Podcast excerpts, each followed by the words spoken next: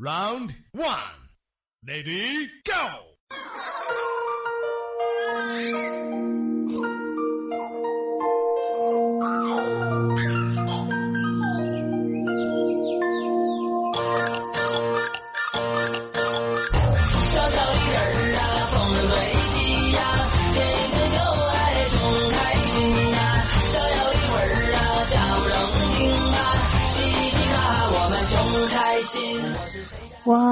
爱的姑娘有着浑圆的乳房，我要是摸她大屁股，还骂我流氓。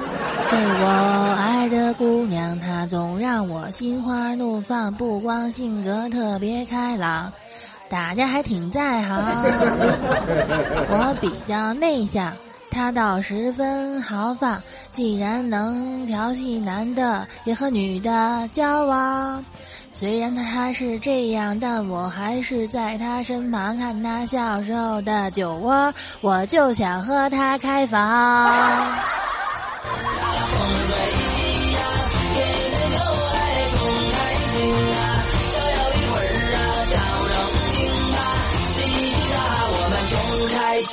我看啊，这个各位听众朋友们啊，好久不见，十分想念是吧？我不知道是光我想念你们，还是你们有事没事也想一下我是吧？这个最最近一周呢没有出节目啊，因为可能是心情上出现一点小问题，但是没关系啊，我及时调整好了，于是我死不要脸的又死回来了哈。这个因为很多朋友说你们还是比较需要我的，好的，那既然你们需要我的呢，那那那我就算是众望所归的回来了啊，对吧？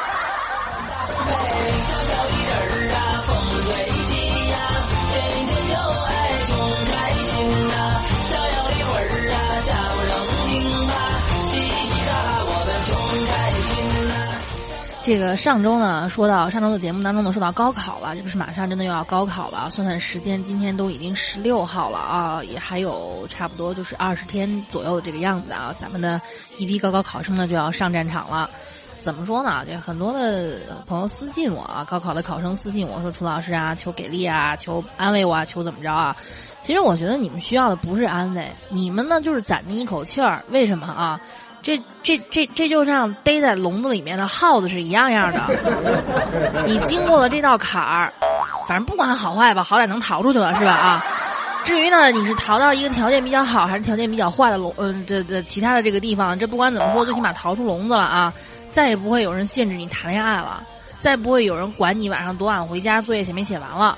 最重要的是，你想看电视、看上上网，再也不会有人管了，是吧？啊。这个好多朋友就跟我说啊，说这个上学的时候太苦了，赶紧高考吧，考完了就解放了，是不是？那想当初在上学的时候呢，咱们想看看电视或者玩个电脑，那正儿八经是十八般武艺都要练好，是吧？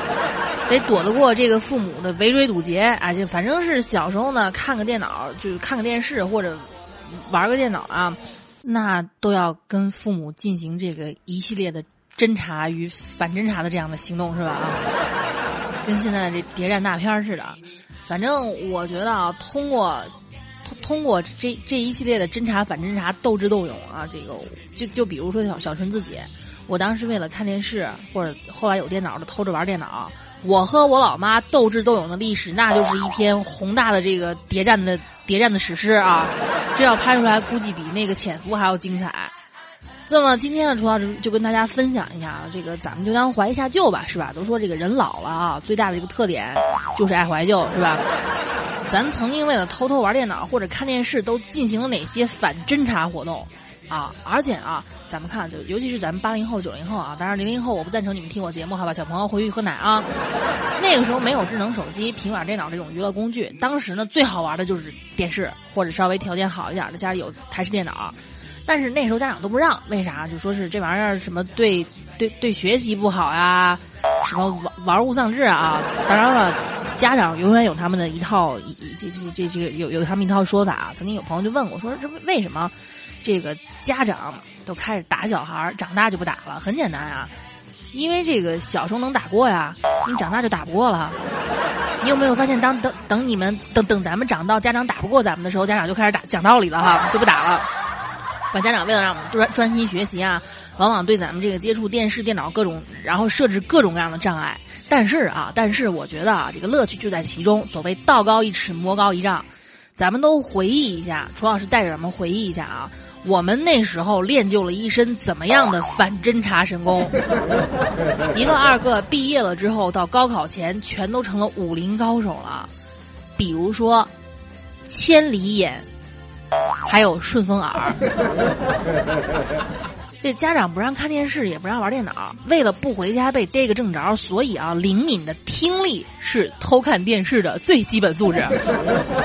这有些小伙伴呢，括弧比如说楚老师啊，在长期斗争中呢，锻炼出来这个神乎其神的听力啊，相信听节目的很多听众听众朋友肯定跟我一样，在这个通过听力，可以在众人当中分辨出来哪一个是自己的父母。这个，比如说啊，小纯就觉得我爸我妈上楼和在门外拿钥匙的声音，和别人都不一样。这个东西是绝对是有有一定科学依据的啊。就比如说呢，喜欢走几步，步子大还是步子小？步子呢沉重还是步子轻？步子步子比较明快还是步子比较稳健？然后掏钥匙的时候喜欢哪只手？掏出来的时候是不是习惯抖一下？然后呢，插插钥匙孔呢是？孔武有力的呢，还是轻飘飘的，是吧？啊，这个东西只能说是长期是一种习惯。真的，我觉得我爸我妈上楼和在门外拿钥匙的声音都不一样。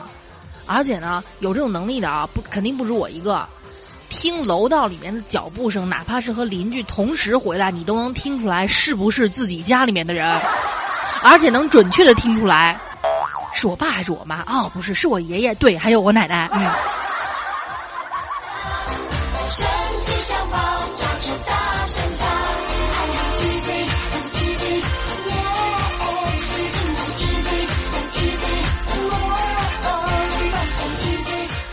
当然了啊，这个神功也不是谁都能练出来的，对不对？并不是所有人都有这么神奇的听力。于是呢，有些小伙伴们就放弃了听声音，是吧？就看那个安静的电视。就比方说，为了防止爸妈回家的时候听见在门外面逗留那么两三秒钟啊，来听一听你在屋里是不是偷看电视了啊？很多小朋友就只看。把电视放到静音啊，就这样啊，都觉得特别的开心。我们想想那时候何必呢？是不是哈？然后时刻注意楼道的脚步声，以防父母提前回家。当然了，也有一些朋友由于这个条件有限哈，这只能听电视了，这比较悲哀是吧？有时候呢，他在卧室里面写作业。然后和客厅里面父母正在开着的电视啊，这是一个对角线啊，这个各位就自行脑补吧，是吧？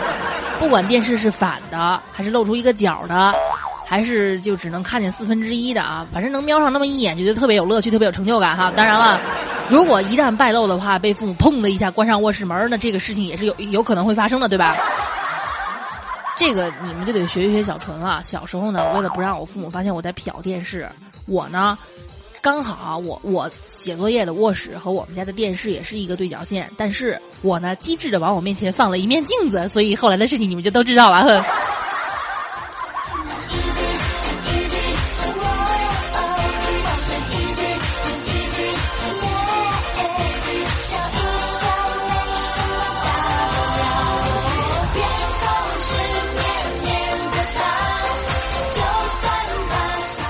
第二个神功。寒冰掌，为什么叫寒冰掌呢？啊，偷看过电视的朋友都知道，最容易露馅的就是，这个你爸妈当当回家了，你把电视关了，赶紧一本正经的坐那装作写作业，是吧？最容易露馅的是什么呢？老爸把手往电视后面一摸，看电视了吧？不然他娘的为什么是热的？最容易露馅的就是电视播播放产生的这个热量啊！家长家长回家只要一摸就知道是不是偷看了，为此。小伙伴们啊，就是我小时候纠结我那些的小朋友们，相信听众朋友们也一样啊，都开发出这种寒冰掌，为电视降温，给电视降温真是煞费苦心哈。比较传统的方式就是给电视敷冷毛巾降温，这个功力极深，套路完整啊，提前半小时关电视，一看表，哎呦。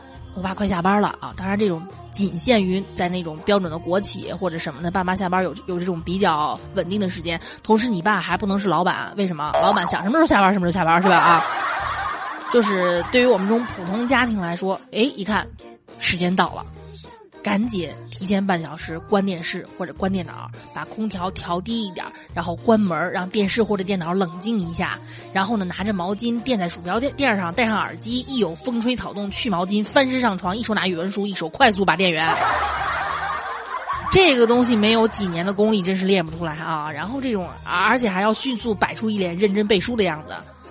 我不知道当时父母心里是不是有数啊，但是反正他们从来没有戳穿过我。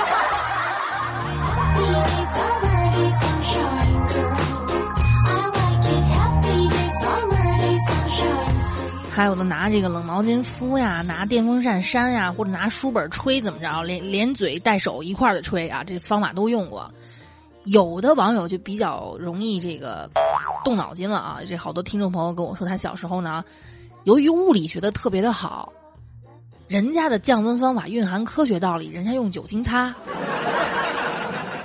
那个时候，那电扇是我们偷看电视的必备工具啊！把这个电风扇抬过来，对着电视或者机箱吹，然后呢，拿那个酒精蘸到上面再吹，散热散的特别快啊！就跟我们现在发烧了拿酒精擦脑门是一个道理，是吧？散热特别快。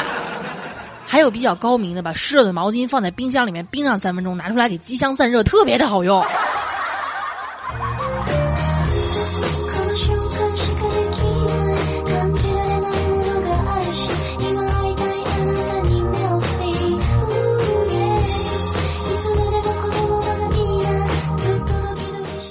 神功三，这第三个神功呢叫轻功水上漂。为了不让我们看电视玩电脑啊，这个和家长斗智斗勇的，这这这段时间真的挺不容易的啊。有些家长呢还会出一些比较釜底抽薪的办法，就是把这个放电视或者电脑的房间给锁起来。这好多小伙伴们就望尘莫及啊。但是这俗话说得好，叫上有政策，下有对策，是不是啊？有朋友就说了，这家住在四楼，从阳台的窗户翻到卧室啊！我天，这这真的是为了看电视连命都不要了啊！有时候呢，有些小小朋友比较拼。记得那时候我的一个小学同学说，因为游戏机放游戏机那个门，那时候家里有台小霸王啊，这个跟我差不多大呀，一不小心暴露年龄了！跟我差不多大的朋友们都知道，如果谁家有台小霸王，那基本上他他的幸福生活就从此开始了啊！但是爸妈不让他玩啊。然后一去上班的时候，怕他在家玩，就尤其放寒暑假或者周末的时候呢，就把这个放小霸王的门给锁起来。这哥们呢就练就出从阳台通过水管和空调管打开房间的窗户，然后爬进去。这也不是所有的人都会用轻功啊。想当初呢，这个小纯的爸爸跟我说，说书房我锁了，玩游戏的事儿呢你就别想了哈。然后就出了门了啊。但是呢，我们家老爷子没想到的是，我趁他。不注意的时候啊，我偷偷的配了把钥匙，然后差不多的时间呢又把门给锁好。但是我没想到的是啊，这个魔高一尺道高一丈了。我爸说的锁门其实是吓唬我的，他就是想看看我有没有进去。但是呢，当时我偷着玩完了之后出来要把门锁上了，我爸一打开厨房门，一摁，嗯，锁住了。当时他那个表情啊，特别的耐人寻味。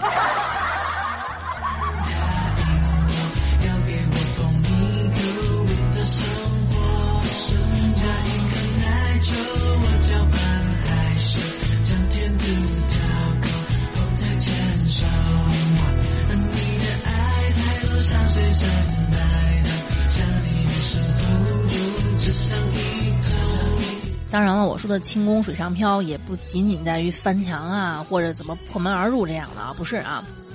轻功的作用你们要知道不限于此，轻功的作用是在关闭电视的一瞬间，飞快的把声音关掉，放回遥控器，拿了毛巾扔进水盆，动作一气呵成。要不然让老妈发现啊，你把毛巾盖到电视后面，那这都没不被发现也被发现了，是不是？说真的啊，这些事儿都是小陈小时候干过的。但是现在啊，就在做这期节目之前，在我打算做这期节目之前，我曾经尝试过。我老公在门口开门，开门的一瞬间，我关了钥匙，然后迅速跑到卧室，然后把那个电视后面的毛巾扔进水盆啊。我试了十几次都以失败告终，是吧？我想一想，果然啊，这个人还是要还是还是要逼一下，你不逼永远不知道自己有多大的潜力。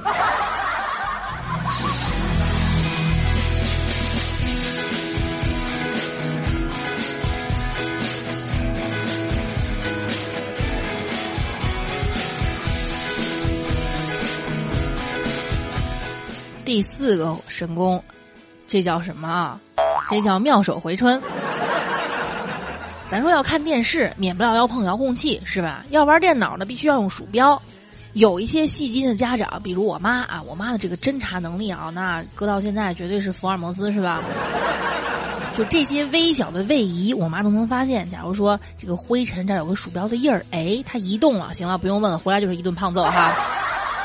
当然了，你这肯定啊，对于小时候我们，反正也没什么事儿，也不不用为生存发愁，是吧？一天也不用，也也也不用操心上班上学什么的，尤其是放假的时候，那这全部的智慧就用在和老妈斗智斗勇上面了，毫不夸张啊。有时候呢，怕沙发有温度有凹陷，就是看电视的时候坐在沙发上，从来呢都是站着看电视。所以说啊，这个天将降大任于斯人也，必先苦其心心志，饿其体肤，劳其筋骨，是吧？啊，那时候真是锻炼出来了。而且呢，不开声音，只看字幕。所以啊，小纯为什么英语学的这么好？我觉得主要是因为阅读能力和听力从小就特别的棒。然后什么开电扇、吹机箱呀，关机箱、删浏览记录呀，之前还要把我老妈的 QQ 重新再登一遍啊？为什么？因为害怕一打开 Q，哎，最后一个登录的是我的，这一下就露馅了，是不是？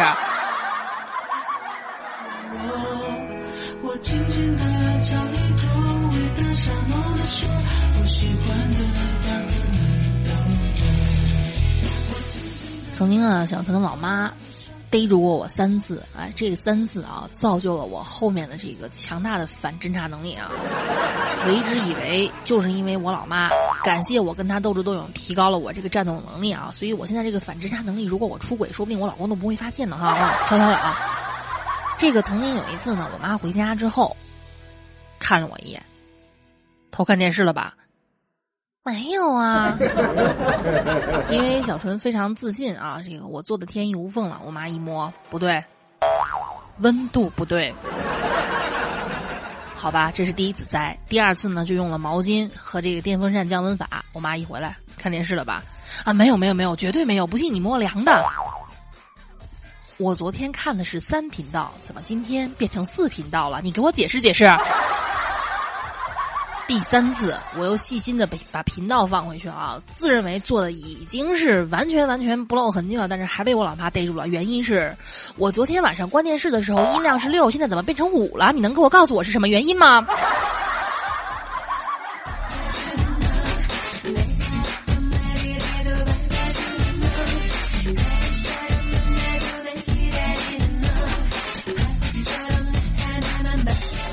这个我问了我群里的以及好多微博上的朋友才知道啊，每次偷看电视之前呢，要牢牢的记住电视的频道、音量、遥控器摆放的位置，差不多赶到家长要回来了，按照一切的记忆迅速还原，装作一切与我无关的样子啊。这小朋友的观察能力也就是从那时候锻炼出来了。当然了，有时候啊，这个妙手回春呢，还要借助一些高科技的设备啊，这就是当时的土豪了。为什么比我们有优势呢？比如一个朋友回答我说：“这小时候家里电脑前乱七八糟摆一堆，玩儿之前，先拿当时呢特别不多见的数码相机把这个线的位置照下来，玩了之后再按照片还原，然后再把照片给删了。看个电视真的太不容易了啊！”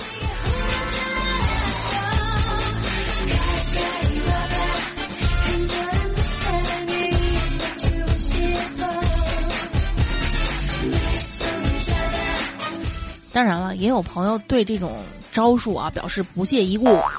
为什么？因为曾经的大侠令狐冲说过啊，叫无招胜有招，是吧？啊，好多人这么在意遥控器的位置啊。这朋友说他觉得完全没有必要。比如说他的应对策略就是在家随便拿遥控器摁，估摸着爹妈快下班了，把原先放遥控器的桌子上所有物件全部都打乱重排，遥控器想扔哪儿扔哪儿。爹妈回来问起来，我就说我在这个桌子上做作业了。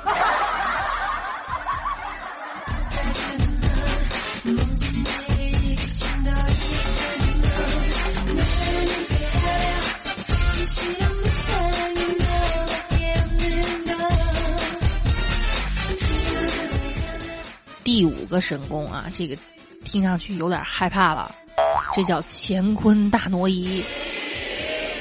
这是家长开大招了啊！有时候呢，家长跟孩子斗智斗勇，家长暂时处于下风的时候，就会开这种终极大招，也就是英雄联盟里面的 R 哈。为了防止偷看偷玩，会把电视、电脑的关键部位带走，随身携带上班。哎，这种情况我不知道你们遇到没有过？曾经我爸倒是这么对过我，我觉得这这真的是啊，我的我我我当时的天都塌了。就朋友说呢，都是爸妈上班的时候把电脑显示屏后面那个电源线拔走，随身带着啊，这这真是啊，这房子里的小孩跟防贼似的，是不是啊？然后呢，呃。这当然，有应对方法啊！这朋友跟我说，我家长忘了，虽然把电脑显示屏后面的电源线拔走随身带着，但是现在如果有朋友能找到老式电脑，你们就会发现啊，那根线和电饭煲上的线其实是通用的。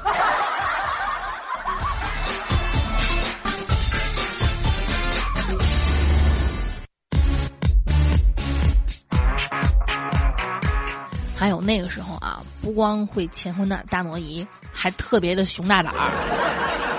有朋友说呢，他爸把电视插头给剪了。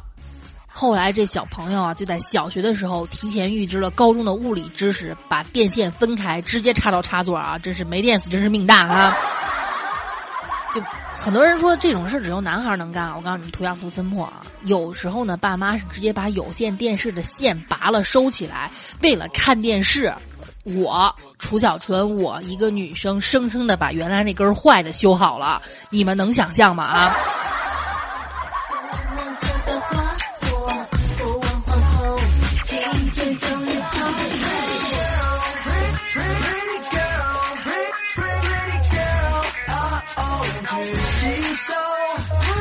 当然了，对于一些大力神来说，这什么都算是吧？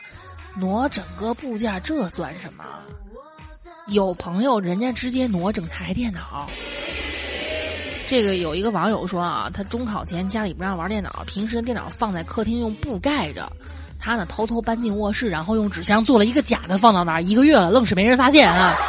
当然这个有风险啊，前提是你爸妈也不玩电脑，但是如果哪天你爸妈心血来潮玩一下，那挨打挨的好疼啊。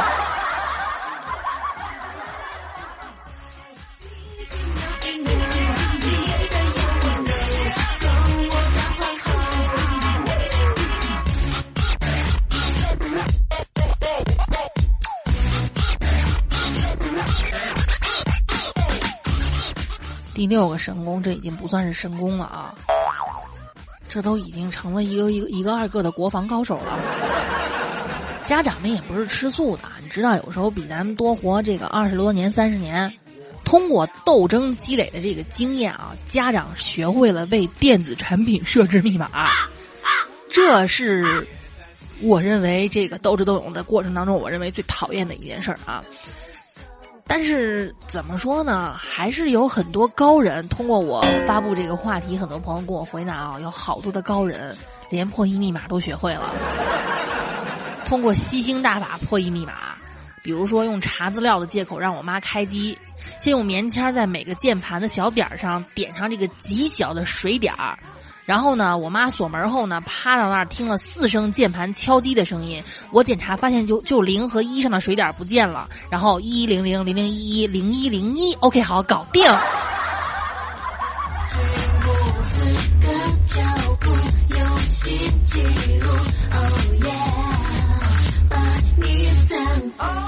有关这件事啊，小纯呢问了我的当时男朋友现在的老公啊，我说当时呢你爸妈有没有给你设密码？有呀。我说怎么设的？他跟我说啊，他他跟我说，当时他老爸，也就是我公公，事情是这个样子的啊。当时呢，给他为了防止我老公玩电脑，当时呢，我公公设置了好，就是这个密码是，有一次呢，我老公无意间看见他敲的是大键盘，首先确定了啊，这是英文字母，不是数字，是吧？然后他把自己名字的简写、老爸名字的简写以及老妈名字的简写各种排列组合都试了，不对。后来呢，就想着老爸可能应该敲的是某个单词，但是。老爸不懂英文啊！据分析发现啊，那么只有可能是他能看见的英文单词。他手边能看见的一个是罗技鼠标的 Loki 那个标志，还有一个就是显示屏三星，两个都试了一下，果然是三星。OK，打开了。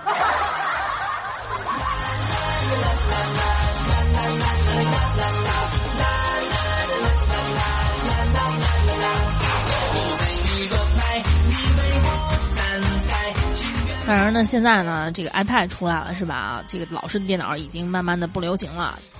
比我们晚这么一辈的孩子们玩 iPad，也有他们的方法，是吧？家长呢不得把这 iPad 藏起来，小伙伴可以把它吸出来啊，是吧？嗯，我记得这个，我我我们我们单位有一个同事啊，他把 iPad 藏起来，但是回家之后呢，发现他儿子还是在玩，怎么回事呢啊？原来小朋友趁妈妈同意他玩的时候，偷偷的定了一个闹钟，闹钟一响，哎，着电了。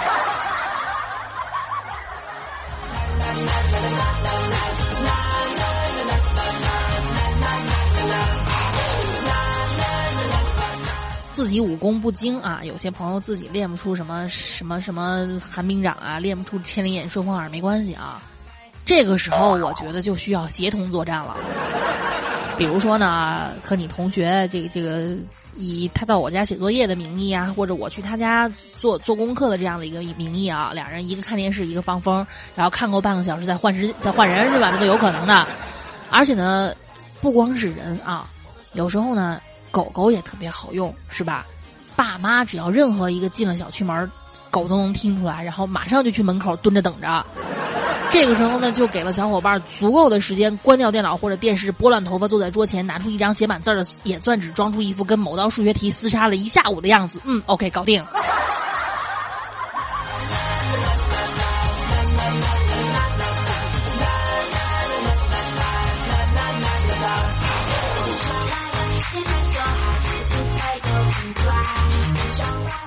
当然了啊，这个有朋友跟我说，皮糙肉厚其实也算一种神功。为什么这么说呢？啊，这这大巧不工是吧？不练上述任何神功，单凭异于常人的抗击打能力，我就是看了怎么着来打吧，随便打。然后呢，这个也有一些朋友啊，练什么神功都没用，是吧？比如说，有一朋友跟我说，啥也啥也不说了，没用。我爸是退伍的侦察兵。我从来没进行过任何的反侦查活动，因为我妈是老师，我放假她也放假，她就坐我背后看着我做题。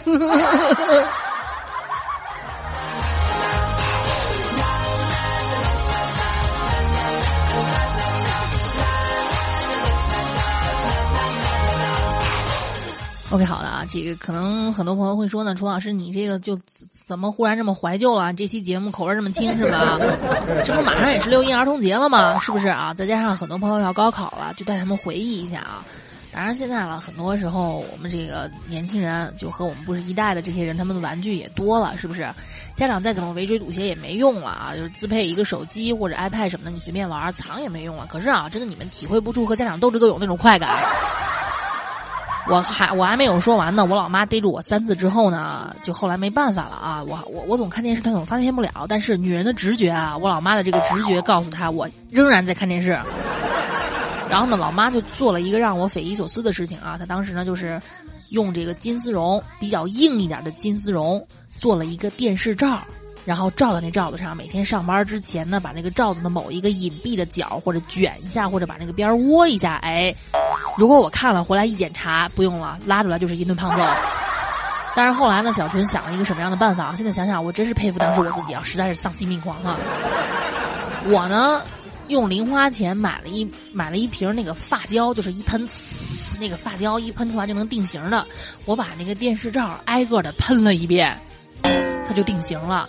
我把它轻轻的拿起来放到地上，看完了，轻轻的再盖回去，一点看不出不一样。当然了，这个事情也有它的弊端啊，就是我妈某一天洗电视罩的时候，哎，反正当天我嗓子都哭哑了啊。一个微笑它就是九滴眼泪，OK，好的，本期楚老师大课堂到这里就告一段落。可能楚老师最近的这个，由于工作上比较忙啊，可能心情也不是很好。那么如果节目做的不好的话，希望大家来包涵啊。如果你觉得要取关的话，那你他妈来打我呀！好的，喜欢楚老师的朋友呢，欢迎关注我的 QQ 听众群幺八三幺八七五六七以及三八四零七八六四四，欢迎你们关注我的主页 NJ 楚理，也欢迎订订阅这个楚老师大课堂啊，因为这样一有更新的话，第一时间你们就会收收到这个我的更新消息哈。可能老说楚老师还不更新啊，讨厌，其实是你没刷新，是不是啊？好的，这个如果呢想跟我互动参与话题的话，欢迎关注我这个新浪微博三个简单的小字楚小纯，我们下期不见不散，拜拜。